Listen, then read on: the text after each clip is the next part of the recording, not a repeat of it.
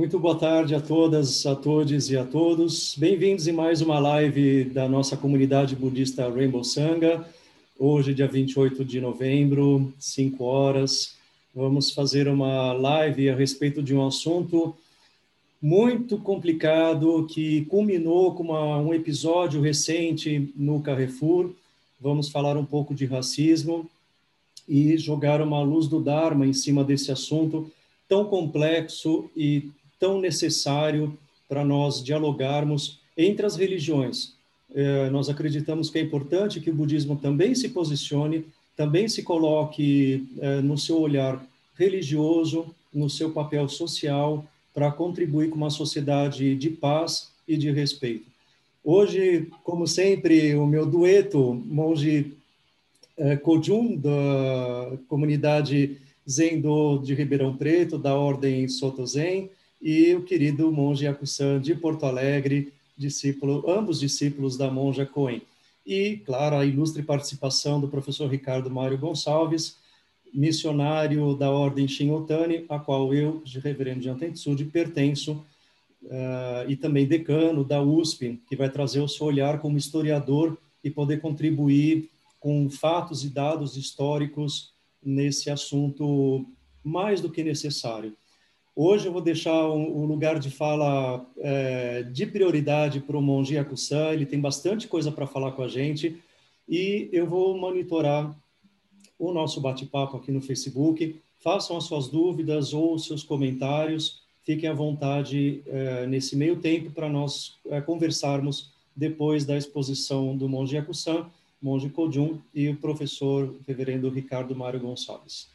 E Akusan, hoje é com você. Eu acho que você tem bastante coisa para falar e contribuir com a gente, não é? Como que é essa história de racismo e como que o budismo observa isso? É, acredito que você tem experiências pessoais, familiares também, né? Então, por favor. Agradeço imensamente, querido Jean Sensei, né? E boa tarde, meus queridos irmãos, Cojum, professor Ricardo Mário Gonçalves, todas, todos e todos que estão conosco aqui assistindo, né? Desde, antes de mais nada. Uh, vocês devem ter se perguntado no próprio cartaz de, de divulgação dessa live, né? O que, que dois homens cis brancos estão fazendo numa live sobre engajamento em luta antirracista? Então, antes de mais nada, é, importante a gente falar sobre lugar de fala lugar de fala ele é para todo mundo, uh, seja o lugar de opressão ou lugar de privilégio. Então é importante a gente falar de que reconhecer de que lugar a gente está falando é bem importante. E antes de mais nada, acho que é importante a gente falar das pessoas pretas. Eu uso o termo preto e agora eu vou compartilhar a minha tela e vocês vão entender o porquê. Vou começar trazendo exatamente uma reflexão do Fred Rampton, que ele fala exatamente a diferença de pessoa negra e uma pessoa preta. Fred Rampton, ele foi presidente do Partido Panteras Negras nos anos 60, na luta por direitos civis, e morreu, infelizmente, numa circunstância muito semelhante ao, ao José Alberto, a, a, própria Marielle, a tantas outras pessoas pretas. E eu falo de preto aqui exatamente porque teve esse movimento dos direitos civis nos Estados Unidos, com a famosa, a famosa frase Black is Beautiful, né? Então, é, usando exatamente o termo preto como um termo de empoderamento. Porque o que acabou acontecendo historicamente, o professor Ricardo Mário Gonçalves talvez possa uh, ajudar conosco, né, contribuir, é que uh, teve aquele livro que é um clássico, né, do Gilberto Freire, Casa Grande e Senzala, que falou da miscigenação. E aí, por tratar o país, no, no, o Brasil, num aspecto miscigenado, acabou se criando vários eufemismos acerca da população preta. Então, é a mulata, é o moreninho, o queimadinho, até outros até mais racistas, como da cor do pecado. Então, de que lugar que eu vou ter essa conversa com vocês antes de mais nada? Uh, sim, eu sou um homem branco, cis, mas eu tenho história para contar a partir da perspectiva do meu pai. Esse é Luiz Pedro, meu pai está aqui na minha formatura com cabelo ainda, há mais de 15 anos atrás, e a minha mãe. Então, eu vivi um papel, uma jornada dupla, porque uh, eu era discriminado pela população branca por ter um pai preto e discriminado pela população preta por ter uma, por ser filho de uma branca. Então, uh, é, eu vivi essa jornada dupla e era muito estranho no meu tempo de graduação. Uh, quando eu estava sozinho, eu percebia alguns elementos né, de cuidado comigo. né? E quando eu estava com meu pai, a coisa mudava. Meu pai, né? Uh, a gente, eu sou de uma família grande e nos anos 70, uma das principais preocupações do meu pai, inclusive eu vi hoje uma situação hoje de manhã, eu preciso compartilhar com vocês a respeito disso, é que meu pai sempre andava com a carteira de trabalho. Eu nunca entendi o porquê. Pai, isso não é um documento tão importante, é só para assinar. E ele dizia, não, quando eu faço hora extra na universidade, meu pai é aposentado da Universidade Federal do Rio Grande do Norte, e em plena ditadura militar, nos 70, início dos 80, ele dizia, pode ser que uma batida policial me pare e eu tenho que explicar que, bom, eu sou um trabalhador. Então, o lugar de fala que a gente tem também é lugar de privilégio. E eu vi isso hoje de manhã. Eu, eu sou aluno da Koshimizu Sensei, uma, minha professora de Ikebana, e fui fazer uma aula de Ikebana e estava voltando e parei para pegar um café no caminho. E aí foi muito engraçado, porque nesse meio tempo entraram ao mesmo tempo no local onde eu fui tomar café uma mulher branca e um homem negro. A mulher branca estava de chapelão, porque está muito quente, aqui está muito ensolarado. Então ela estava de chapéu, óculos escuro e máscara, né? Estamos numa pandemia, então a máscara está aqui. E ela entrou, parecia que estava disfarçada, né? Mas não, ela estava na rua e entrou na loja tranquilamente. E o homem preto que entrou na sequência, ele estava de boné, óculos escuro e máscara. Ela conseguiu entrar e fazer o que tinha de fazer, pegar o café, comprar, pagar tranquilamente. Esse moço teve que parar antes, eu acho que, se eu percebi, ele teve que tirar o chapéu, tirar o óculos, manteve a máscara, porque é, é lei estadual, né? Vários estados mantém-se a lei, mas para poder tirar o óculos, justamente por essa questão de preocupação. Então, a partir do momento que uma pessoa preta tem esse tipo de movimento, a gente tem que aprender a olhar isso com compaixão. Então, por isso que uh, o nosso papel enquanto pessoas brancas uh, na luta antirracista, ele cabe uh, exatamente reconhecendo esse lugar para que não ocorra coisas desse tipo. Isso eu tive o desprazer de ouvir em sala de aula. Eu, dou, eu sou professor em duas universidades e eu dou aula de saúde da população negra. Eu sou promotor de saúde da população negra no município de Porto Alegre e de ter que ouvir isso aqui. Por que, que a gente tem que falar de população negra? Por que isso? E aí é uma coisa que eu sempre trago para os meus alunos e eu trago para os nossos sangas, é o local de privilégio, que eu, falo, eu brinco que é o teste do pescoço.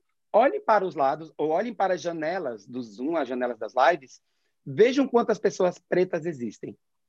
Quando a gente vai para o cenário real, e eu vou trazer minha perspectiva da saúde, quantas pessoas pretas tem lá? Então, isso é assustador, porque a gente olha para os lados, uh, é um monte de gente branca, inclusive nos espaços de gestão, ao passo que quando a gente vai para o cenário real, e, a, e, aí a pergunta, né, raça, cor importa em espaço de cuidado?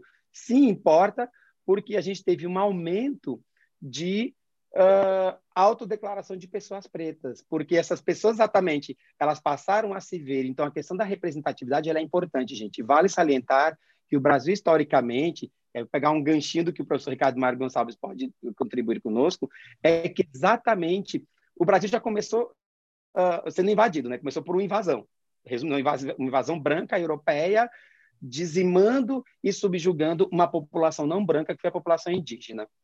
Tempos depois, tivemos a diáspora africana, né? milhões de pessoas pretas tiradas do seu local para trabalhar em, à força, né? trabalhar à força. E aí é diferente, aí é, é, é, é que mora o perigo, quando surgem alguns elementos racistas na nossa conversa, uh, quando surgem pérolas desse tipo. Eu trouxe dois memes, né? os meninos sabem que eu gosto muito de meme, eu trouxe dois memes que vão exemplificar esse lugar.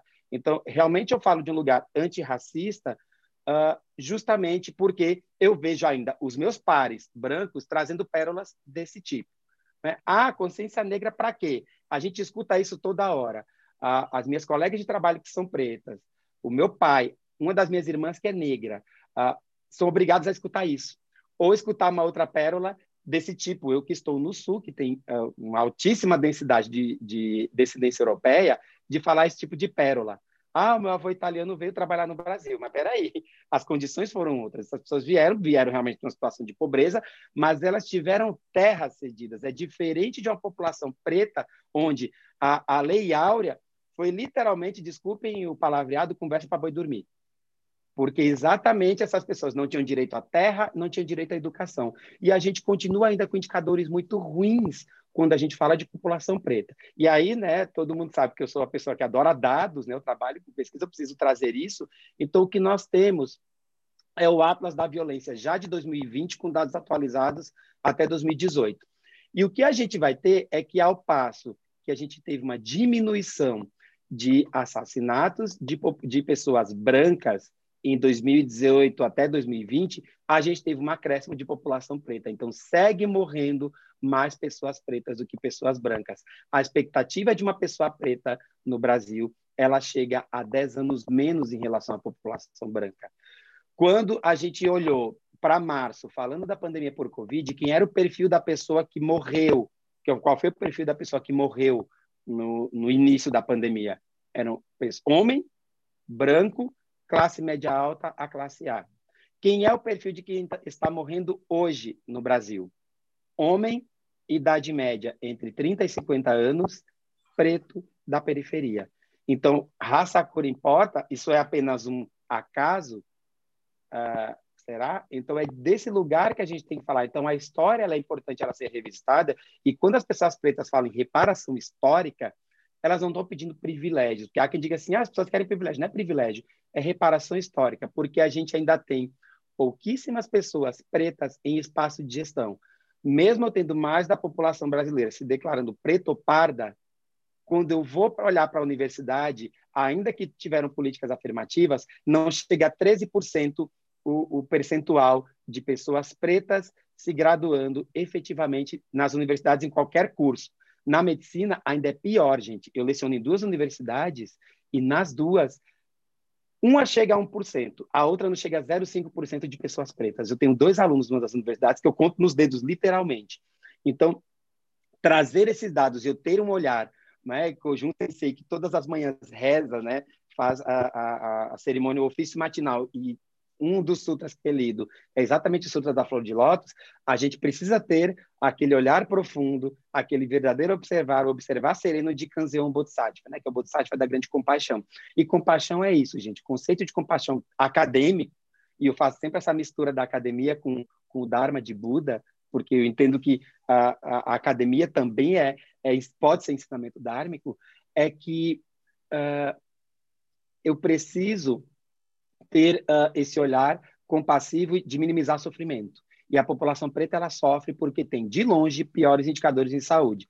Eu não vou ficar aqui uh, tomando tanto tempo com gráficos, porque eu poderia ficar horas mostrando gráficos aqui, dados, mas é aquela coisa, gente. Se vocês derem um Google, vocês acham. Se vocês olharem para o lado, se vocês conversarem com alguma pessoa preta, vocês vão saber que em algum momento essa pessoa passou por isso. Eu trabalho com uma enfermeira negra que teve um problema, inclusive, dia 20 de novembro. Eu tive um problema. E vejam que engraçado. Mesmo uma pessoa antirracista, ainda que a cor da pele seja uma cor da pele de privilégio, eu passei por uma situação. Uh, eu tenho uma máscara uh, de, de sair no dia a dia, uma máscara. Isso aqui é uma máscara cirúrgica, mas eu tenho uma máscara de tecido que eu tenho escrito Vidas Negras Importam. Uh, e eu tive que ouvir, uh, chegando no meu trabalho, trabalho com atenção domiciliar, no meu trabalho laico, uh, uma pessoa olhar para mim, nem saber quem era, a pessoa que estava esperando a ser atendida, não sei, olhar para mim e falar um palavrão, na verdade, que coisa horrível é essa na sua cara. Usou um termo mais feio. Então, assim, dizer que não existe racismo estrutural, como disse de maneira muito infeliz, o vice-presidente da República, dizer, ah, não tem racismo no Brasil, só tem racismo nos Estados Unidos. Ele falou isso porque teve a história dos anos 60 de, de ter segregação. E aí fica de novo a pergunta: onde estão as pessoas pretas que podem contribuir com esse debate? Eu fiz vários movimentos ao longo da semana, conversando com o, o, os meus dois colegas, irmãos de caminho, tentando trazer pessoas pretas para essa conversa. Né? Falei com um grupo de trabalho, falei com um coletivo, e, e, enfim, acabou não dando. Mas aí, de novo, fica a pergunta, né? Onde estão as pessoas pretas no budismo? Por fim, para passar a palavra, então, para os meus queridos irmãos, né? O professor Ricardo Mário Gonçalves, Kojun Sensei, uh, tem um livro que é uma joia de uma monja zen, chamada Angel Kyodo Williams. Uh, tem, ela escreveu Radical Dharma, que ela fala exatamente de populações vulnerabilizadas, e tem uh, um livro dela que é uma joia, que é chamado Being Black, que ela fala da perspectiva de uma pessoa preta estudando Dharma e tentando entender isso. Né? E, por fim, a última coisa que eu trago para falar para vocês é exatamente que, quando Shakyamuni Buda trouxe aquela primeira frase, logo após despertar, eu, todos os seres, simultaneamente com a Grande Mãe Terra, nos tornamos o caminho, ele literalmente quis falar todos os seres mesmo. Né? O próprio Shakyamuni Buda passou por situações estranhas na vida dele quando ele foi comparado com um pária, né? Porque vocês sabem que na Índia tem a questão da, da, das castas ainda muito forte. No próprio Japão, né, tem os burakumin, que é uma população absurdamente excluída uh, de acesso a coisas mínimas da sociedade. Então, é importantíssimo a gente ter esse olhar profundo e sereno. E, por fim, eu só vou projetar uma última imagem, que é uma coisa que eu adoro mostrar. Eu sempre mostro quase todas as minhas lives, mas é que eu, é, eu sempre falo que é, ela é didática, essa, essa imagem, que é o que a gente chama de mandala dos privilégios. A, a mandala dos privilégios, ela, ela é muito interessante porque ela mostra exatamente os nossos locais de privilégio. Quer dizer, uh, homens, eles são menos subjugados que mulheres, que pessoas trans, que pessoas não binárias. Brancos são menos subjugados que asiáticos, que pessoas negras, que pessoas não brancas, por assim dizer. A gente tem a própria questão de capacitismo, e aí eu vou colocando o que a gente chama de interseccionalidade. Quando eu olho para uma mulher preta, uh, transexual, com a deficiência, eu tenho uma paciente exatamente com esse perfil, ela tem múltiplos recortes de história no seu corpo e muitos recortes de opressão. Então, é desse lugar que a gente tem que ter um olhar profundo e sutil para entender que a sociedade ela é desigual. Ela não é igual, ela, ela essa coisa do tomos todos iguais. Isso é falácia. Quando vem com a história da meritocracia, uh, que é uma das falácias também, quando, quando se fala assim, ah, porque a pessoa conseguiu por próprio esforço, não é bem assim, e aí tem uma série de coisas que são faladas. A população preta conta várias histórias.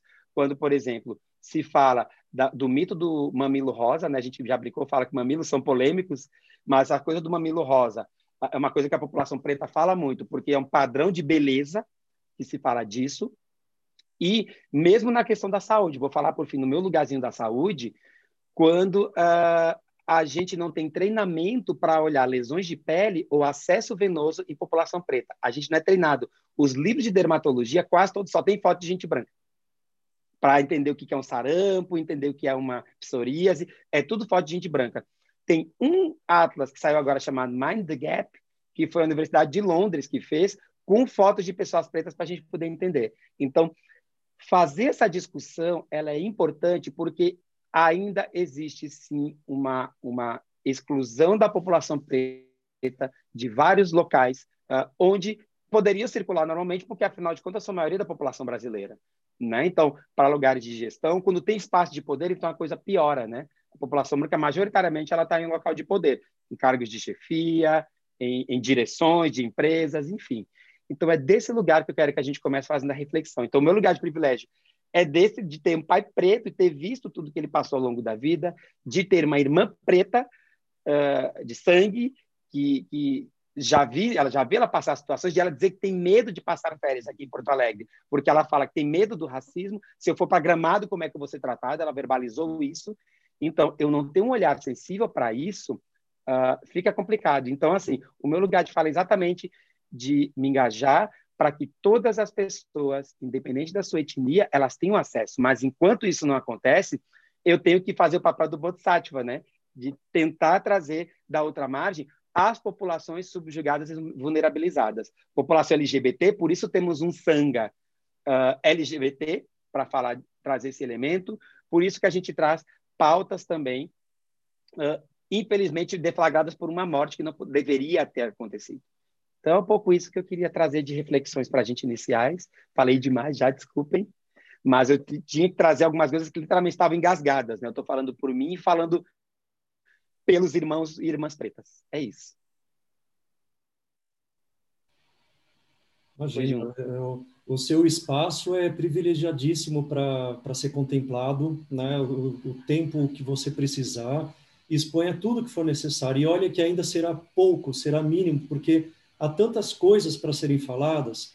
É, a gente fez o resumo do resumo do resumo, né? Então, e onde que o budismo se encaixa nisso e como que ele se olha? Porque é, em alguns grupos de Facebook, quando a gente é, postou a indignação do fato do ocorrido é, com o, a, o rapaz do Carrefour, o, Beto, é, muita gente ficou indignada, falando, mas o budismo não tem que se envolver com essas, esses assuntos, o budismo preconiza a paz para todo mundo, mas como que as pessoas elas se, né, elas, para justificar a, o seu racismo, entre aspas, elas se saem né, desse, se justificam através da própria religião, né? Então foi muito interessante ver esse movimento semana passada, né? Os grupos se inflamaram.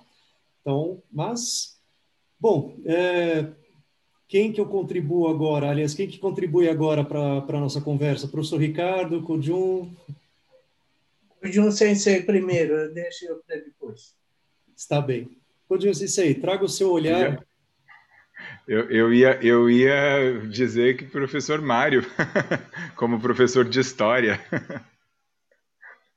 Na verdade, é, eu acho que esse aspecto é muito interessante e a gente vive realmente, o Yaku-san trouxe bem a questão, né? A gente antes a gente podia falar com uma certa liberdade sobre esses temas, mas ao mesmo tempo correndo um sério risco e muitas vezes incorrendo na, no, no, no erro de falar pelo outro. É, e então, assim, eu acho que o, o, lugar de fala é fundamental, porque a gente precisa dar voz a quem de fato tem o que dizer a respeito, né? Mas é, também entendo que é, há algum lugar de fala daqueles que, de alguma maneira, vivenciam, porque nós não estamos, não estamos separados, não tem nada separado, né? somos todos né, seres relacionados e vivemos na, na mesma sociedade. Porque o, uh, por que eu estou levantando essa questão? É, qual é o meu lugar de fala, então? Né? Embora eu seja bem branquinho, assim, claro, na minha família, eu acho que na família da maioria da, da, da população brasileira, nós temos é, negros, e isso não nos dá lugar de fala, porque nós não, nós, nós não vivemos as experiências né, dessas pessoas. Eu acho que o nosso lugar de fala, e eu acho que é um lugar de reflexão, é o de fazer parte de uma sociedade, né? a gente tem ouvido falar tanto em racismo estrutural, enfim, mas que é, antes que isso vire só um conceito meio vazio, a gente precisa trazer pro, o questionamento para cada um de nós. É, o que é esse racismo em mim? Porque é claro que se me perguntarem, eu falo, não, não sou racista, muito pelo contrário, tal, mas não é verdade. Não porque eu esteja sendo malvado ou queira, queira mentir, me passar por uma boa pessoa, porque é, nós vivemos numa, numa sociedade que nos impõe certos padrões que a gente absorve é, sem, sem querer ou sem nem perceber e que vão compor as nossas posturas, nossas condutas, a maneira como a gente se relaciona com o mundo, com a vida. É, então, não, eu não sou racista, mas eu faço a piadinha. Né? Eu não sou racista, mas é, é, eu ouço às vezes algumas coisas que, que, que, são assim assustadoras. Não, eu não tenho nada contra, mas eu não tenho atração por essa, por, por essa pessoa né, o que é isso, né? Que, que, que, são essas coisas que surgem, né, da, da, das nossas falas, né, que começam com o eu não sou, né? Eu acho que a gente precisava olhar para o eu sou, é, não queria, mas eu sou. Eu preciso olhar para não ser mais, mas eu sou. E, e isso é uma questão para todos nós. Né? Ao invés da gente ficar tentando falar pelo outro, né, é, a gente precisa falar por nós. Né? Onde é que isso está em mim? Qual é a minha postura em relação a isso? Como é que eu me, me, me posiciono em relação ao, ao tema? Quando surge essa a notícia, né, e ela é assim é, assustadora pela desumanidade, mas é, é, não basta é, se horrorizar, é preciso né, procurar entender o que, que, significa aquilo, quais são os, os é, atores daquela, da, daquela situação, daquela cena, e aqueles que não estão evidentemente na cena, né, que, que são essas forças todas né, sociais que, que criam cenas como essa. É, então, é, a minha, meu ponto de reflexão aqui, na verdade, é que a gente possa é, ouvir é, é, a, ao outro que, que tem lugar de fala para dizer, mas a nós que temos a, a, postura sem olhar e perceber que temos. É, essa, é, esse olhar é muito é, delicado porque é, eu me lembro de um, eu uso né, na, na, universidade com os meus alunos um, um vídeo, né, uma palestra do professor Leandro, é, Leandro Carnal, quando ele fala do ódio no Brasil né, e que isso é meio impensável, uma vez que né, é, Sérgio Buarque de Holanda já vai falar justamente né, desse ser cordial que nós somos. Acho que é uma palestra conhecida, muitos já devem ter visto. Recentemente andei até compartilhando, acho que no dia, no próprio dia da, né, em que esse fato triste aconteceu, eu, eu, eu compartilhei no meu Facebook, né, porque eu me lembrei disso a gente se esquece que esse ódio está em nós. A gente gosta de acreditar que a gente é bonzinho, que nós somos um povo cordial, que nós somos acolhedores, que nós não é, fazemos distinções, diferenças, discriminações.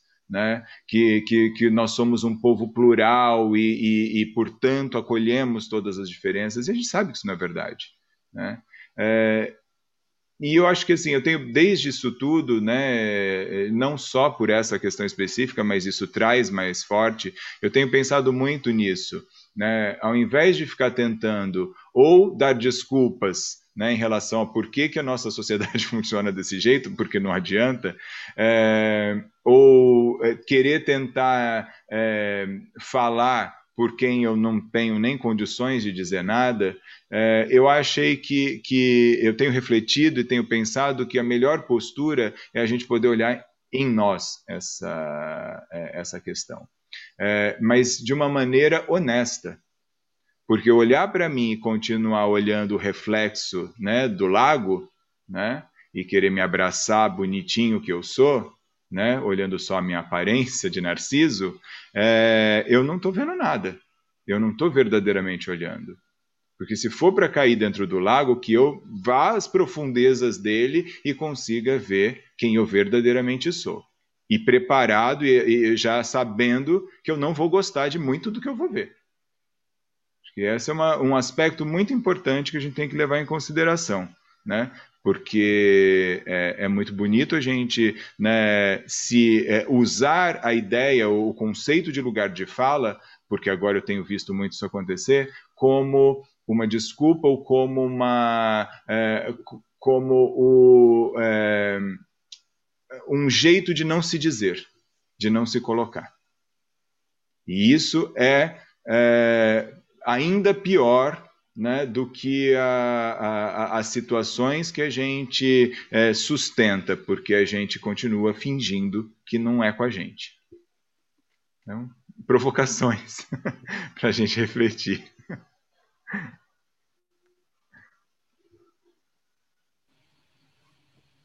Sem dúvida, são provocações mais do que necessárias. Eu acho que a beleza da, da Rainbow Sangha é a gente trazer o olhar do budismo dentro da, dentre as mais variadas escolas e trazer o olhar é, do trabalho laico de cada um. É, monge Yakusan como médico de família, professor é, e promotor da, da população preta, uh, monge Kojun, que também é, tem a formação de psicólogo, é, e agora a gente vai para um lado forte, que também é da história, com o querido professor Ricardo, decano da USP, missionário da Ordem Shinotani, Professor Ricardo, nos ajude, por favor.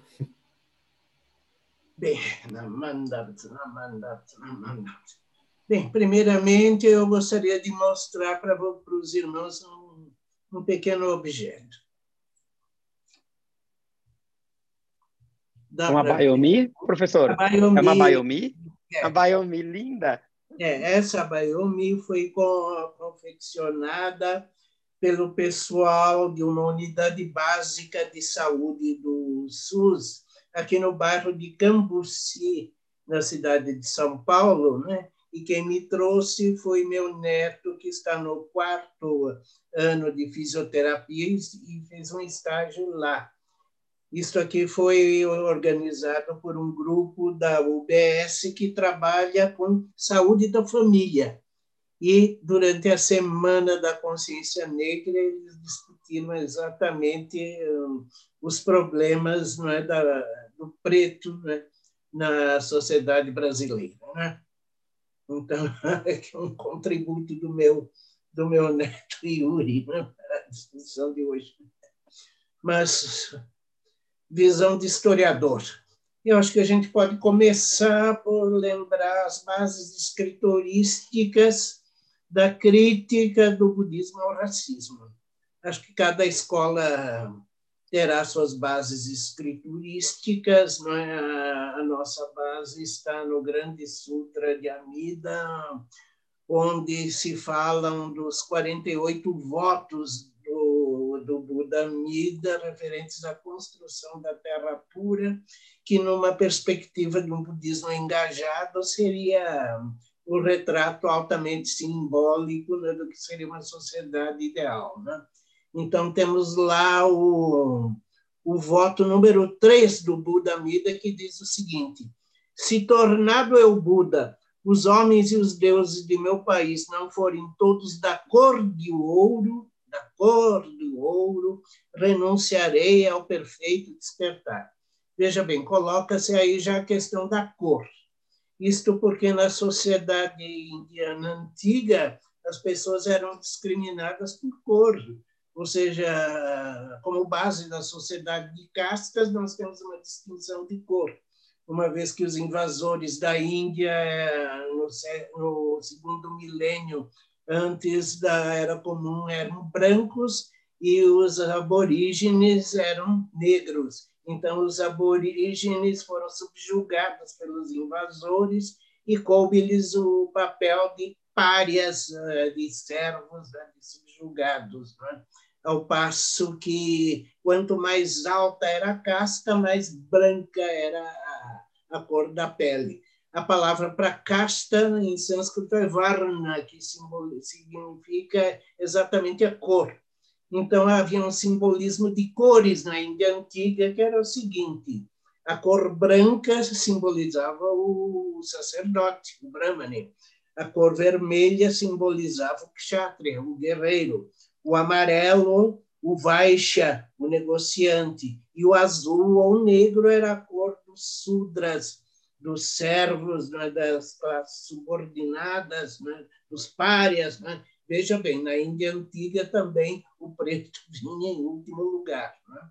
Então, o texto uh, da, dos votos de Amidas expressa o anseio por uma sociedade em que as pessoas não sejam mais é, é, distinguidas por cor, ou seja, sejam encaradas todas como se fossem de cor dourada, isto é, é a cor de ouro, é, tem um simbolismo alquímico também ligado ao sol, o sol, o ouro, né?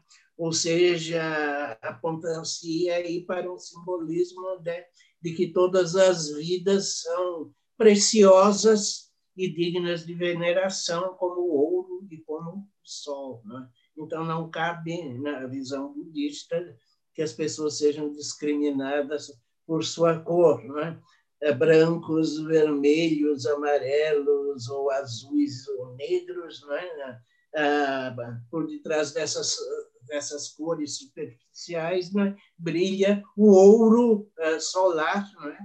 da dignidade da vida, né, que é igual para, para todos. Né? Assim é que na nossa escola se, se coloca esta questão né, do antirracismo. Né? Mas, passando agora para a minha, minha história pessoal, né? além de, da minha trajetória no budismo, eu passei por uma trajetória acadêmica e eu tive a, a sorte de pertencer à primeira turma de pós-graduandos na USP a fazer um curso de História da África. Eu fiz um, um, um, um curso de pós-graduação e o meu TCC foi o estudo das relações entre a China e a África na Idade Média, no século XV. Né? E assim que eu terminei a pós-graduação, eu me ofereci voluntariamente para dar cursos de graduação em História da África. Eu dividi esses cursos em dois. A primeira parte era História da África, segunda parte era a abordagem da cultura afro-brasileira e, naturalmente, a questão do racismo vinha à tona. Né? Então, desde os meus tempos né, de pós-graduando, a gente sempre lutou contra esta ideologia que viu o Brasil como uma, uma democracia racial. Essa frase é do senhor Gilberto Freire, né, que nós sempre denunciamos como grande ideólogo do racismo velado, do racismo uh, disfarçado que não ousa dizer seu nome. Que é, é este que é a situação do Brasil. O Brasil sempre foi racista, né? mas nunca ousou confessar-se como tal. O, o, racismo sempre foi dissimulado, sempre foi velado, né? ao passo que por mais cruel que seja o racismo nos Estados Unidos, ele sempre foi confessado, nunca foi negado. Né? Agora, aqui não, aqui houve sempre um racismo, mas disfarçado, né? e quando o negro se atrevia a contestar o, racismo, dizia: vocês negros é que são os racistas, estão discriminando a nós, os brancos. Né? Olha que retórica diabólica, né? Mas você vê traços do, do, deste racismo desde a época colonial. No século XVIII, nós temos um cronista, o Antonio, que foi professor de latim no Colégio de Salvador. Ele dizia que o Brasil era o inferno dos negros, o purgatório dos brancos e o paraíso dos mulatos. O inferno dos negros, porque o negro era trazido para cá como escravo para trabalhar. Né? Purgatório dos brancos, porque o branco pobre que vinha para cá sofria um bocado antes de fazer fortuna, de ocupar um certo lugar na sociedade. Né? E paraíso dos mulatos, porque na sociedade colonial o, o mulato tinha amplas possibilidades de ascensão social que eram negadas aos negros. Né? E outra frase que remonta ao período, ao período colonial. Né? A negra é para trabalhar, a branca para casar, a mulata é para uh, gozar. Né? Ou seja, a, a atitude altamente racista né? em relação às mulheres. Né? mas eu queria colocar aqui basicamente o racismo dos negros, o racismo contra os negros e o racismo ligado também à imigração. Uh, o Yakusan Sensei falou que os, os, imigrantes, quando vinham para cá, eram beneficiados com terras, né? coisa que nunca beneficiou os negros libertos da escravidão. Né? Os negros foram libertados da escravidão e jogados, né? o Deus dará, né? ninguém é, levantou um dedo por, é, favor deles, mas aos imigrantes dava-se tudo. Eu me lembro, meus antepassados prussianos, quando vieram para Santa Catarina, no século XIX, receberam terras do imperador, receberam terras lá em, em Santa Catarina, depois terras em São Bernardo, né? ou seja, a vinda do imigrante branco fazia parte de um projeto que alguns brasilianistas chamaram de projeto do branqueamento, ou seja, a, a elite branca no, do Brasil Império tinha consciência de que a esmagadora maioria da população do Brasil era negra escrava ou, ou liberta, ou então de mulatos, de mestiços, e eles morriam de medo do Haiti. Por que do Haiti? Porque na época da Revolução Francesa, os haitianos fizeram a sua revolução, é? acabaram com, a, com os senhores de terra brancos e instalaram uma República Negra. E esta República Negra tornou-se o, o o, terror dos escravocatas brancos no, Brasil.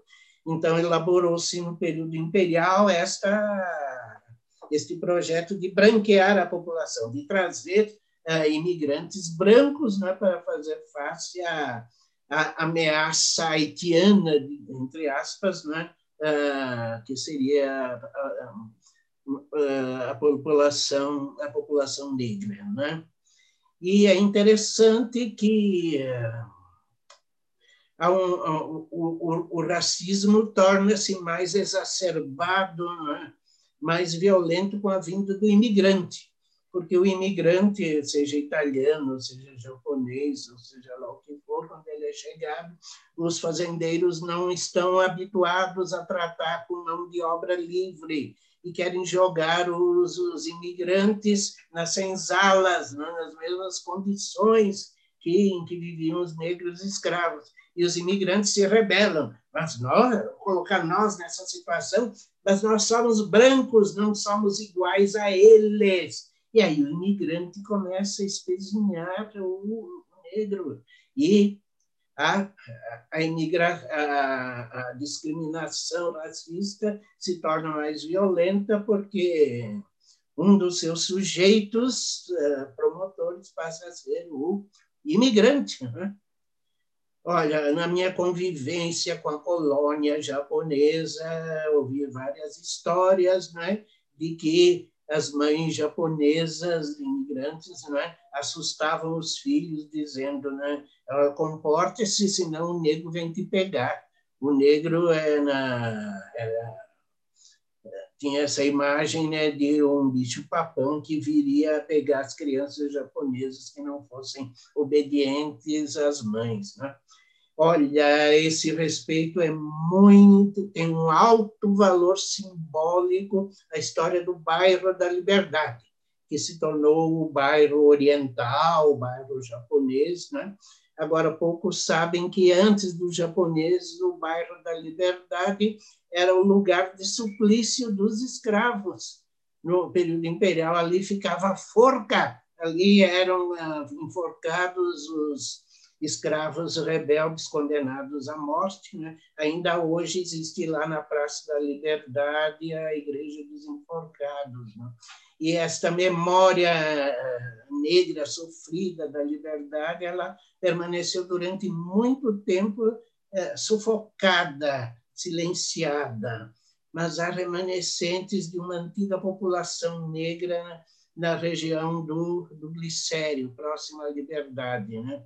E eu percebia que muitas vezes, quando os negros do Glicério uh, subiam até a rua Galvão Bueno, que era o espaço privilegiado dos japoneses, eram olhados com, com desconfiança, com medo, né? esses negros estão aqui para nos assaltar, né? Então, a história da, do bairro da Liberdade é altamente simbólica, né? porque ela começa com um passado negro que foi sufocado, foi esquecido, e começa a ser lembrado agora, e depois, então, criou-se esta, esta imagem né, de um bairro oriental, né, como se o bairro oriental tivesse criado a partir do nada, como se não tivesse um passado por detrás, né? e um passado que agora começa a aparecer. Né? Começaram a ser feitas ah, escavações arqueológicas né, mostrando que ali havia ossadas de escravos que foram enterrados ali, possivelmente supliciados. Né? Então, há que levar em conta essa superposição. Né? O branco elitista brasileiro de origem portuguesa, o branco imigrante, e não só o branco, vem o japonês também, né? E que, vai também fazer coro a, a, ao, ao, discurso racista contra o negro né? e, por fim, a população negra. Né? Mas eu queria lançar também uma outra ideia. Existe, existia, possivelmente ainda existe em algumas regiões de colonização japonesa, né? o racismo do japonês contra o brasileiro ou seja, nos ambientes japoneses, né, o, brasileiro era chamado de gaijin, o estrangeiro, o gaijin. E os japoneses, era uma ironia muito grande, chamando os, os brasileiros de gaijin, quando os verdadeiros gaijin eram eles, que, que eram os estrangeiros aqui, não eram naturais, não eram nativos da terra. Não é? Mas eu me lembro, na minha história, na minha juventude, eu fui alvo de preconceito por parte da, de famílias japonesas. Né? Quando eu estava lá na minha juventude, meus 17, 18 anos, era altamente entusiasmada por oriental, eu queria me orientalizar a todo custo. Então, era comer comida japonesa, assistir filmes japoneses, né? comer nos restaurantes ali da Liberdade, aprender japonês, né? E, como todo garoto, adolescente, os, os, os namoricos meus namoricos de jovem eram umas meninas de seis, né? E eu percebia que e algumas famílias me hostilizavam tremendamente e diziam para as meninas: como é que você anda, anda com esse gaijin? Ah, sim, mas esse gaijin ele, ele apaixonado por cultura japonesa, ele sabe japonês, ele traduz filme, ele vai no templo budista. Não, não interessa, é gaijin, você é filha de japonês, tem que casar com japonês, não, não pode namorar gaijin. Né? Eu fui vítima disso e vi muita gente ser vítima disso. E vi muitas meninas também serem praticamente torturadas pelas famílias a partir do momento que começavam a namorar brasileiros brancos, ou seja, gaijin. Né? Então, existe um preconceito uh, racista muito forte né, na colônia japonesa, e isso ainda subsiste em algumas áreas, né, nas cidades do interior, onde é grande a a população de origem japonesa, lugares como Açaí, no norte do Paraná. Né? Inclusive, não podemos esquecer que esses imigrantes vieram para cá no período de expansão militarista imperialista do Japão. Eles eram educados lá no Japão como sendo a raça privilegiada, a raça solar, a raça dos senhores, o país governado pelo imperador divino. Né? Então, tudo isso está por detrás desta atitude racista e preconceituosa né, do imigrante japonês contra o gaijinho, ou seja, nós, os brasileiros. Né? Então, essas são algumas reflexões a respeito dessa questão, né, a partir da minha experiência pessoal. Né? E, ao, se pudermos continuar a conversar sobre essas questões, possivelmente eu trarei outros episódios aí da minha própria vivência nessa área. Né? É, uma fala inicial seria, seria por aí. Muitíssimo obrigado, professor Ricardo, mais uma vez, por essas elucidações tão substanciais que o senhor traz da sua, da sua própria vida, do lado acadêmico, do lado missionário. É, é riquíssimo e certamente essa conversa não vai parar aqui. Vamos fazer várias outras lives nesse sentido, porque é necessário. E uh, agora eu queria abrir um pouco espaço para os comentários ou perguntas. E uh, enquanto o professor Ricardo fazia a, sua apresentação, o Anderson trouxe uma pergunta que eu acho que é muito pertinente e o budismo precisa uh, fazer o seu questionamento. O Anderson diz assim: Uh, a maioria das sangas budistas estão presentes em áreas nobres das cidades e são frequentados majoritariamente por pessoas brancas. Como o budismo podia poderia atingir as camadas mais pobres da sociedade? Eu, enquanto os meus queridos irmãos uh, refletem, eu, eu, já tinha pensado alguma coisa para te responder, Anderson. Uh, acho que a gente precisa olhar também como que o budismo se desenvolveu. O budismo ele não tem inicialmente um caráter proselitista, um caráter missionário no sentido expansionista. Uh, nesse sentido, o budismo ele floresce inicialmente com as comunidades japonesas. Uh, as missões budistas que vieram para o Brasil não vieram para expandir o budismo para os brasileiros.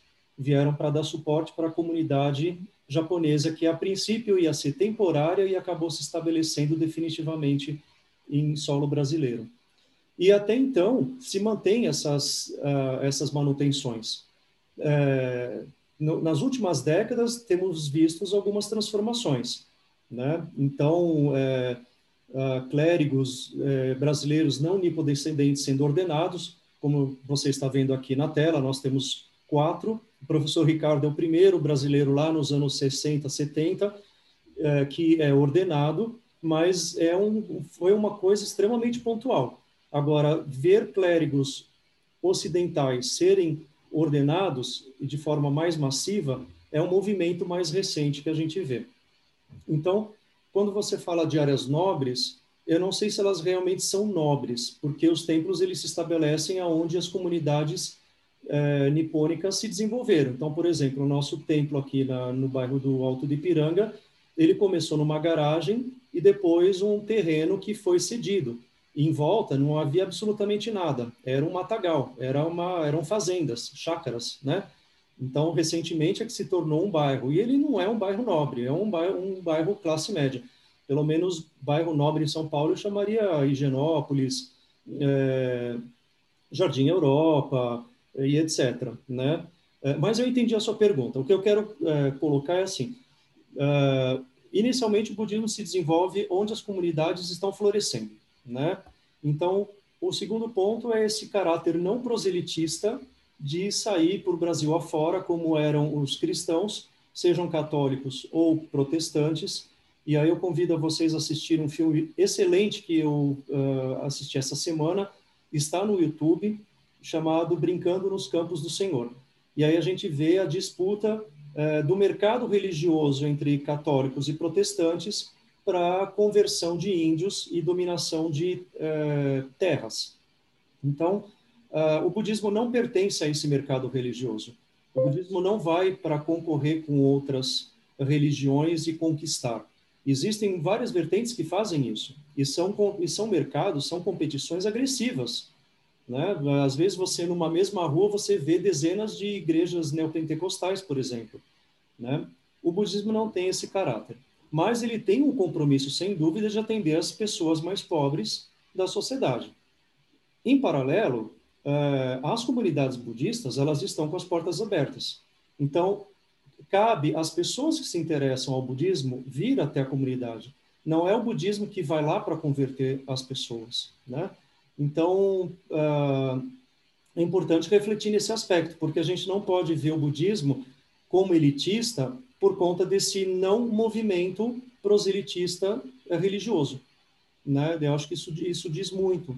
Tá? Então, é, mas eu entendo a sua preocupação, ela é extremamente necessária, mas é bom que as pessoas também saibam, é, da mesma forma que a Kusan diz que fez é, vários movimentos para chamar pessoas pretas para participar da live, etc., e a gente não vê nenhuma pessoa preta participando, aonde que estão essas pessoas? Da mesma forma, ficam as provocações. Aonde que estão as mulheres clérigas que não participam do, dos eventos, né, dos encontros? Onde que está a população preta que não vai a um templo budista? É por interesse? É por falta de interesse? É por falta de meio? A gente tem diversos meios. Hoje nós estamos fazendo um evento virtual totalmente gratuito. Então não é para dizer que eu não posso ir até o templo, por exemplo, né?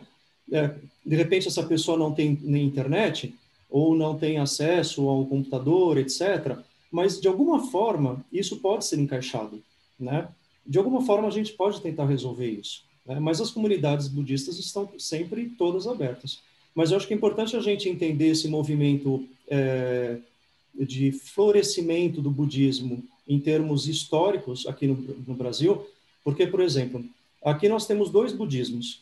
Nós temos é, o budismo é, da comunidade nipônica, ou seja, um budismo de colônia japonesa, eu e o professor Ricardo, e os meus queridos irmãos Sonilena, Sonilena e Ícaro, que são da, da mesma escola, e o budismo de conversão, que é um budismo já de outro formato, totalmente abrasileirado, praticamente, né? É, promovido maravilhosamente pela Monja Coen. Né? Então, a gente tem dois aspectos. O budismo no Brasil está transicionando, ele está se movimentando nesse sentido. Então, a gente está saindo do budismo de colônia da comunidade japonesa né, para um budismo abrasileirado. E lá no futuro, os historiadores vão olhar para trás, ou seja, para nós, e falar sobre o budismo brasileiro. Então, tudo está vindo com. Né? Mas é importante a gente pensar, porque inevitavelmente a gente traz essa ideia é, do mercado religioso. E as igrejas, é, nessa hora, elas não têm nada de sagrado. Elas realmente elas vão para competir. É o número de fiéis, porque atrás dos fiéis estão os dízimos, está a movimentação financeira, está a movimentação política, não vamos esquecer disso. Né? O, o voto religioso é extremamente forte aqui no Brasil, então as igrejas, muitas delas, não vão para as áreas é, vulneráveis, as, as áreas é, marginalizadas ou fragilizadas socialmente, para fazer necessariamente o bem para essas pessoas. E o budismo não corrobora com esse tipo de comportamento. Né? Então, uh, essa é uma reflexão que eu tenho, uh, não é um dogma, por favor, né? isso tem que ser refletido e amplamente discutido, tá bom? Mas gostaria de saber a opinião dos meus uh, irmãos, irmãs também, por favor, né? Os presentes aqui na sala se manifestem, façam suas perguntas, comentários, sentem-se à vontade, tá? Ah, e a saber, Anderson, só um detalhe. Essa semana uh, chegou no Japão o nosso missionário que é negro o reverendo eh, Renato, que é de Campinas, ele foi para fazer um grau de mestrado no Japão durante dois anos. Fala, escreve e lê fluentemente o japonês. Então, é, é pouco, sim, mas é uma representatividade de ter uma pessoa negra que fala fluentemente, escreve né, o japonês, lá no Japão para estudar numa universidade budista japonesa. É muito pesado isso, né? É, é muito louco. É interessante lembrar que o Renato começou a vida como um humilde trabalhador agrícola analfabeto a serviço de imigrantes japoneses. E ele se entusiasmou, se apaixonou pela cultura japonesa e os imigrantes lá da cidade dele, Pereira Barreto, fizeram, deram a ele todo o estímulo para ele estudar fizeram ele para praticamente eh, tornar-se expert na língua japonesa, né? e nós aqui na Ordem continuamos a estimulá-lo. Né? Eu sugeri a ele que ele se formasse em letras, se tornasse professor de línguas. Ele está fazendo um trabalho muito bonito como professor de japonês, de sânscrito, de, de, coreano. Sim, sim. Ele é fora do normal, né? É. E um dia ele, ele teve uma fala que para mim foi muito comovedora né? no templo. Ele disse: Eu sou missionário budista, mas eu também sou fiel à minha ancestralidade africana. Eu não renego a minha ancestralidade africana. Gostei muito desse desse gesto dele. Podemos ser budistas e podemos ser fiéis às nossas ancestralidades. Exatamente, exatamente. É, é, muito, é muito importante pontuar isso, né, para nós não perdermos a nossa ancestralidade, né? É, cada um de nós aqui, né, dentro dessa dentro dessa vida que se manifesta aqui agora, existem inúmeras outras vidas. O mestre Shinran, que né, uh, que deu origem à, à escola Jodoshin, ele falava, é, no passado, nesse grande fluxo de vida, todos nós somos pais, mães, irmãos e irmãs de todos, né? Nós somos vidas manifestas agora, mas todos nós estamos interconectados nessa grande teia que é a vida, né? Não a vida individualizada, mas a vida que se manifesta na vida, né? Mas a sua preocupação é muito importante porque nós temos um déficit de pessoas é, negras e pessoas LGBTs que frequentam os templos budistas, sem dúvida nenhuma. É importante, por isso, esse é um, um intuito do, do movimento Rainbow Sangha, é dar essa visibilidade, saber que é, nós estamos aí, é, abertos na receptividade para que isso não, não, não seja entendido como uma discriminação. Porque eu já escutei várias vezes que o budismo é elitista. E a gente precisa desconstruir isso, né? Tá bom? Mas é muito bom. Meninos?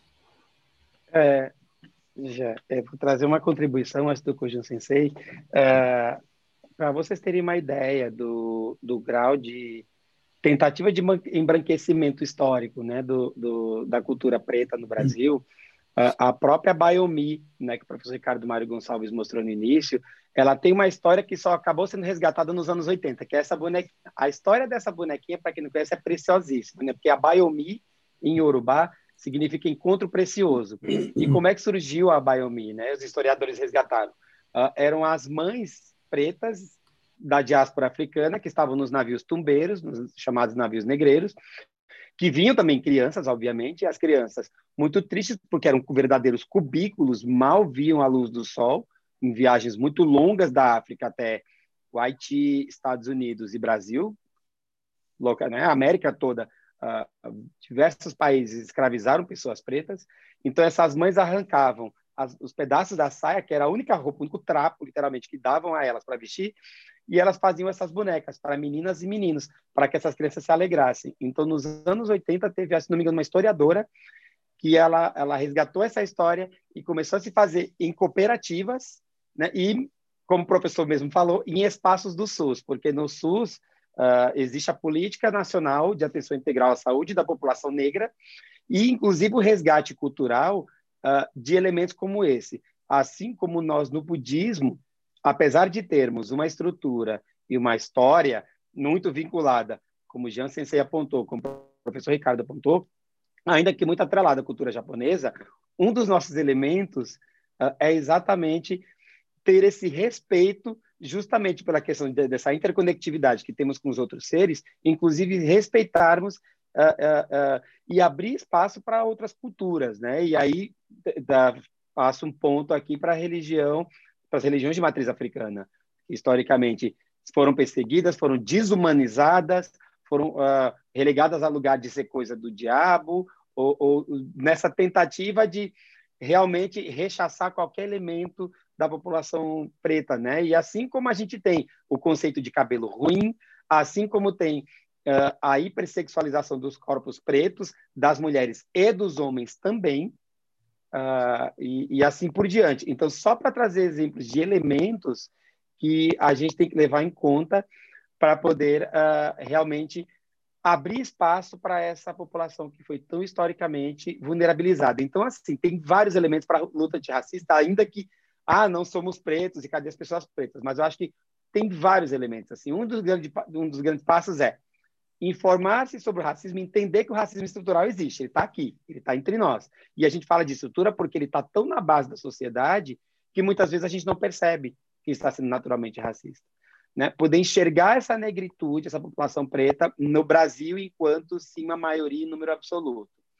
Reconhecer os privilégios de que, né, de que são enquanto pessoas brancas, né, de ocupar espaços, inclusive religiosos. Né? Na nossa ordem, a gente tem a missão da Sotoshu, né, que o Ju pode confirmar, na América Latina, o Shumusho, nossa ordem Sotozen, e é uma das perguntas até que eles fazem, né?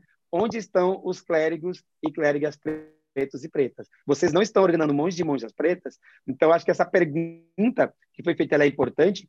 Claro, vocês fizeram todo um resgate histórico, mas na construção do budismo brasileiro, a gente também vai ter que ter esse olhar profundo e sensível, com as portas abertas, Uh, e aí, lembrando de representatividade, realmente eu me lembrei de dois monges do Zen que tem esse elemento de falar muito isso, né, na, acerca do, da cor da pele, né, que é a Angel Kyodo Williams, que eu citei no início, e o Meido Moore, que é do, da Ordem Rizai, vocês citaram um da, da Ordem do, da Jodo que chegou agora do Japão, e é maravilhoso isso, quer dizer, olha que incrível ter uma pessoa dessa como representatividade, né, então, ocupar esses espaços de visibilidade ele é fundamental, inclusive para desconstruir a desumanização. Uma coisa que me incomodou profundamente na morte do João Alberto, né, da história que infelizmente foi aqui, na cidade onde eu resido, foi exatamente as pessoas ficarem achando justificativa porque de alguma forma ele fez por onde? Ficar resgatando ficha policial, porque teve isso, inventaram várias fake news, como tinha, sei lá,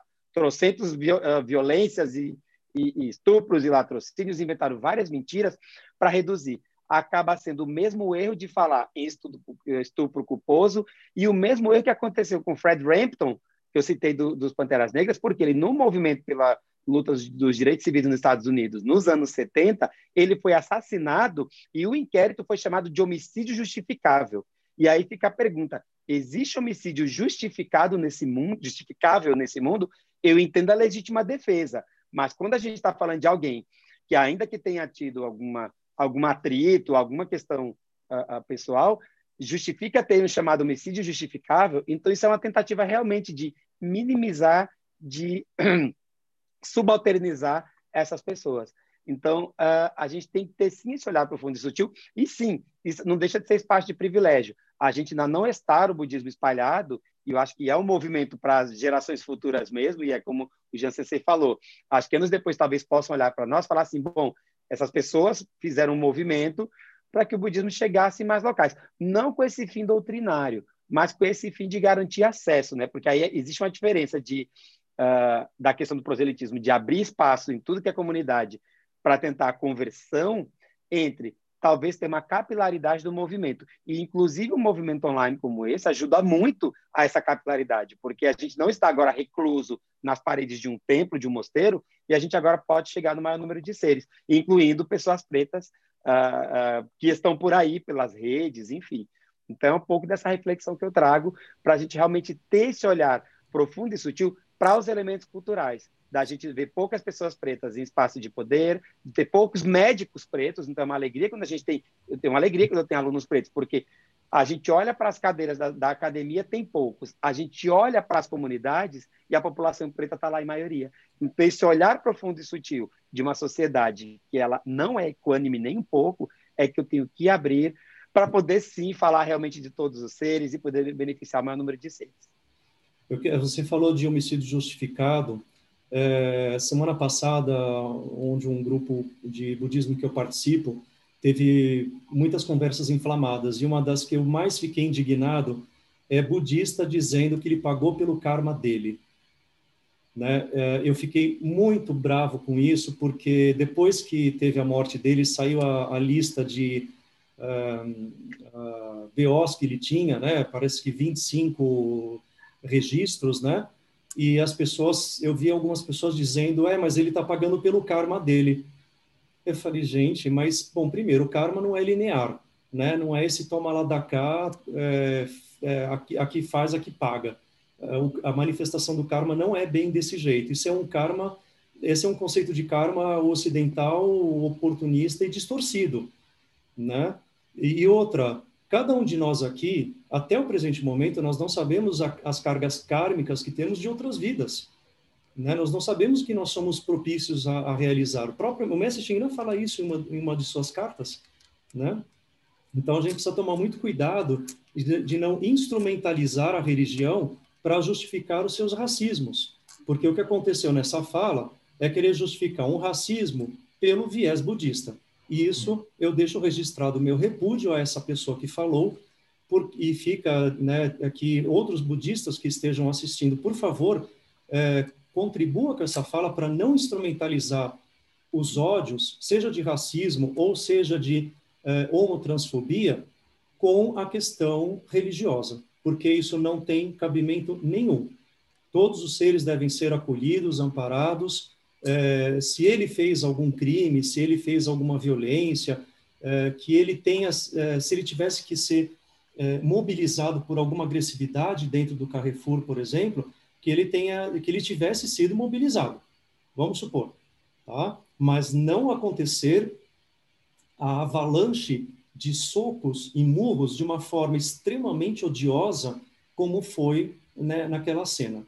Né? É, eu trabalho um pouco com a questão da segurança, é, tenho técnicas de mobilização feito, treinado pela polícia, mas é, você não vai surrar uma pessoa ou, ou dar socos na cabeça de uma pessoa desse jeito. Ela fez uma coisa errada, que ela seja mobilizada e que ela seja punida, mas não ter esse tipo de ódio é, que encontra vazão dentro da religião, como foi no caso de alguns budistas. Então, quero registrar minha indignação é, nesse, nesse ponto. Né?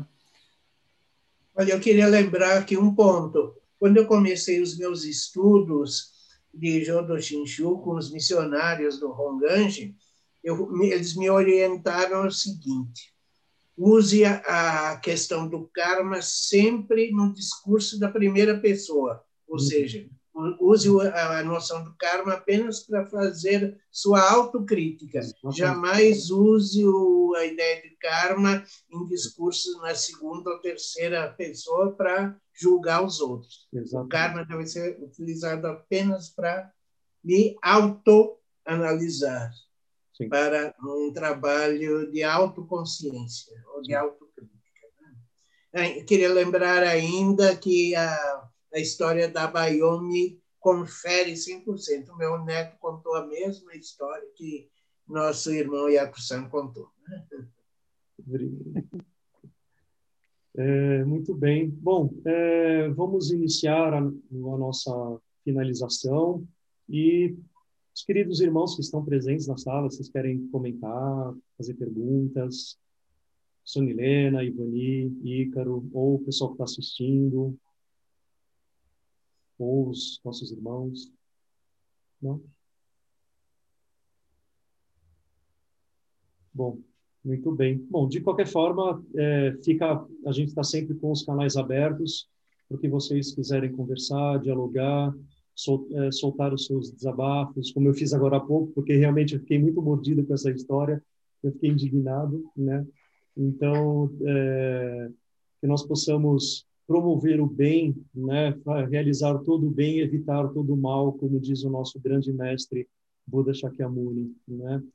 Então, queria então convidar as palavras finais dos presentes a respeito é, do engajamento do budismo contra o racismo, né, que é o nosso tema de hoje. Então, como que o budismo ele se engaja não só na pauta LGBT, é, mais que é a, o, o, tema central e a existência da, do nosso Sangha, da Rainbow Sangha, mas que se estende a diversas outras pautas, né? do engajamento contra a violência uh, da mulher, o abuso infantil, pedofilia, a violência contra a população preta, uh, contra a intolerância religiosa, né, de outras religiões e etc. Né? Quem começa? Cojun? Cojun, você quer falar? Ou eu? Tá bem. Bom, uh, eu queria realmente agradecer esse espaço, essa oportunidade da gente falar de, de algo que realmente a gente, se a gente não faz uma reflexão mais profunda, a gente não observa. Uh, e vou trazer para a perspectiva da população LGBTQIA+, que é a nossa Rainbow Sangha, a própria comunidade LGBTQIA+, também tem que fazer uma reflexão profunda e sutil acerca da, dos seus elementos racistas. É uma população que historicamente é vulnerabilizada, mas ainda tem muito de uh, elementos racistas quando ou eu rechaço alegando, ah, eu não tenho sinto atração por pessoas pretas, ou quando eu hipersexualizo.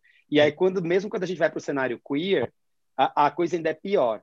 Quem acompanha aqui, né, famosa série né, da, da, da RuPaul, RuPaul's Drag Race, uh, vai perceber que tem elementos muito sérios ali envolvendo racismo, né? Quando se fala que uh, tem uh, pessoas até que tem uma das drags que até acabou deixando de trabalhar como drag queen porque sofreu racismo de maneira massiva uh, de fãs clubes, né? Porque se criam fãs, fãs viram celebridades, então se criam fãs clubes e essas pessoas sofrem esses elementos, né?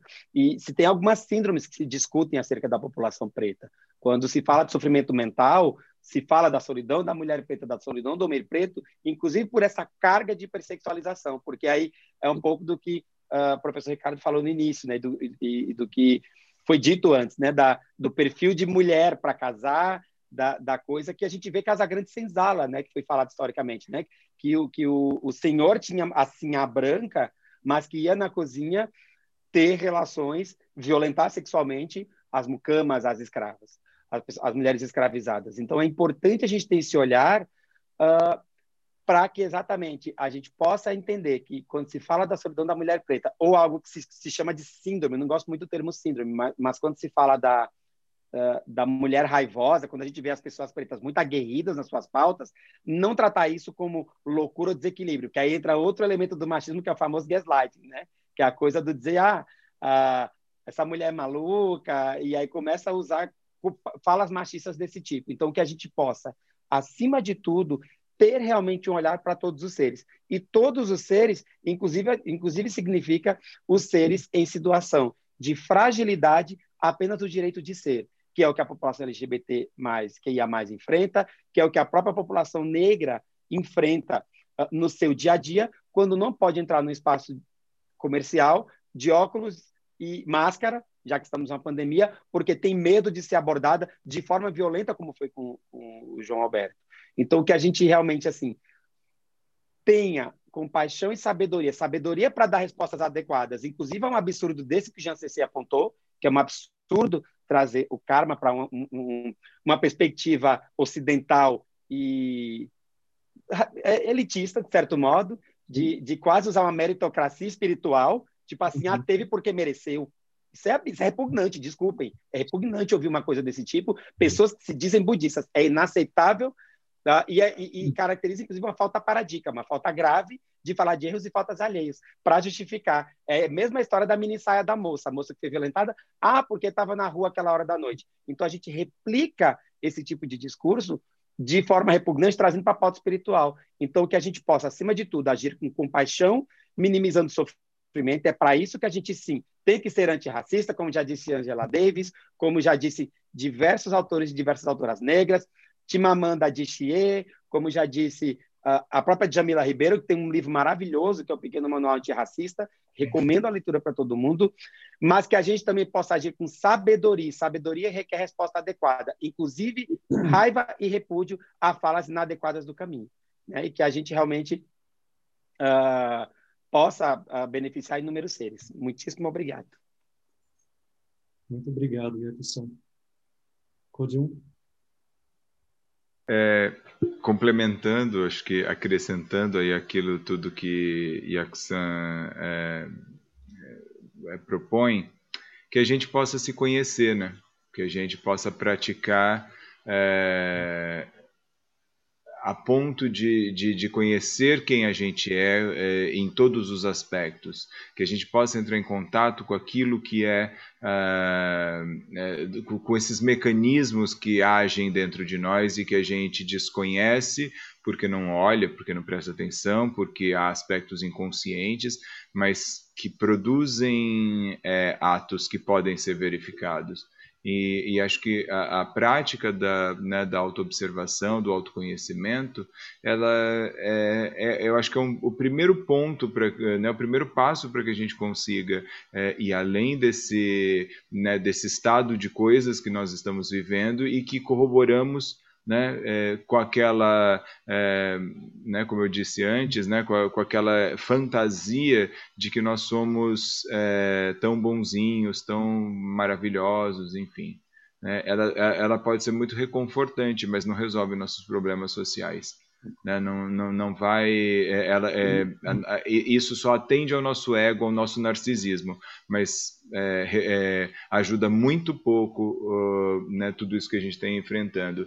E, e, a gente precisa parar de ficar só no lugar do, né, do de, de se horrorizar como é, em parte, inclusive, como, como aqueles que, puxa, nossa, eu jamais faria uma coisa dessas. Porque não é verdade. Todos nós podemos fazer qualquer é, ato é, é, inadequado e, e, mesmo desumano, vamos dizer assim. Não dá nem para dizer que é desumano porque é humano.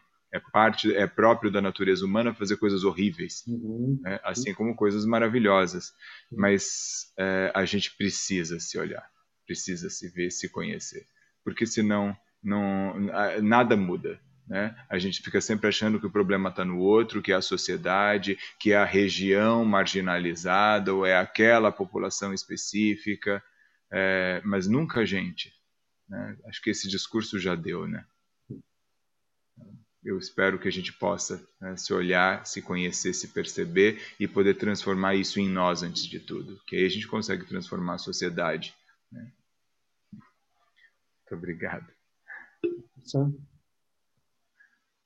Uma última coisinha, só uma reflexão que o próprio Buda enfrentou, né? Acho que vocês talvez conheçam do Kanonipali, aquela aquela ocasião que o Brahmani xingou Shakyamuni Buda, né, falando: "Ah, seu pária, seu impuro, porque Shakyamuni Buda recusou. E ele fala algo como: o nascimento não faz alguém párea, o nascimento não faz alguém brahmani. É a ação que faz alguém um párea e a ação que, que faz alguém um brahmani. Então, que a gente possa agir sabiamente uh, a despeito de causas e condições que nos trouxeram o nascimento, inclusive cor de pele.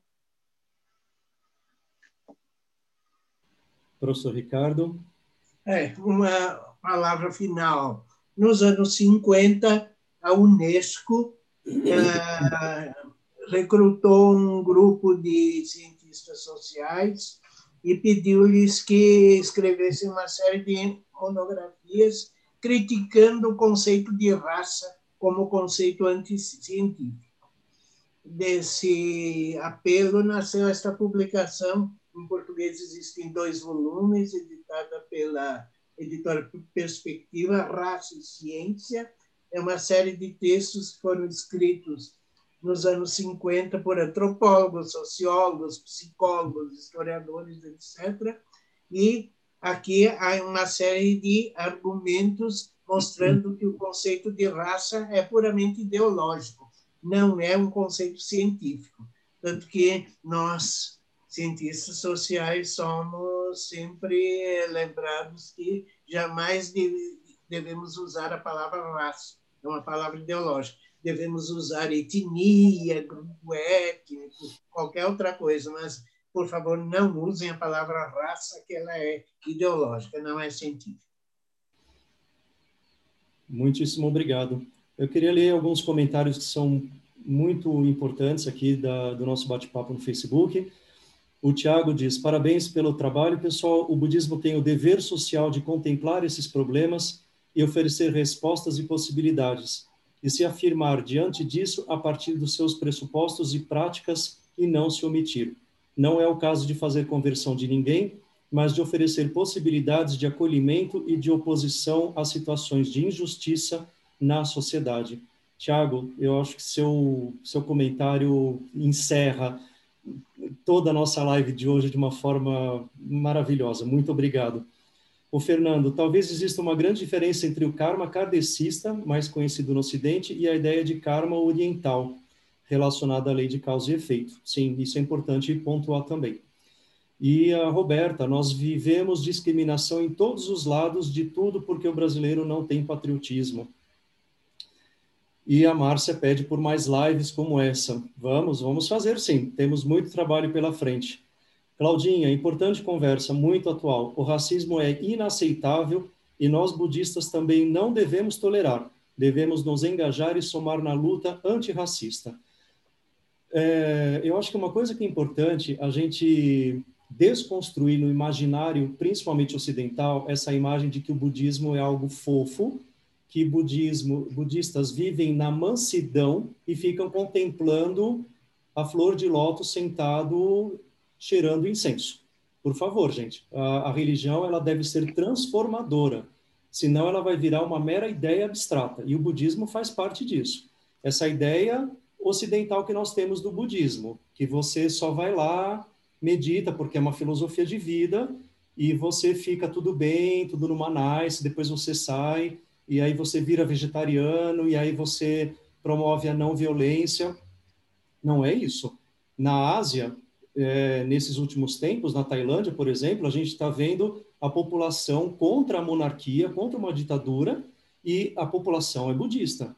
Né? Na, no Japão, nós temos o nosso ex-sacerdote primaz e o reverendo Obata, que faz parte de vários protestos contra as armas nucleares, né? É, vários monges nos Estados Unidos, que uma delas até foi presa, saiu em várias fotografias né, na, na mídia, porque nós precisamos também nos posicionar.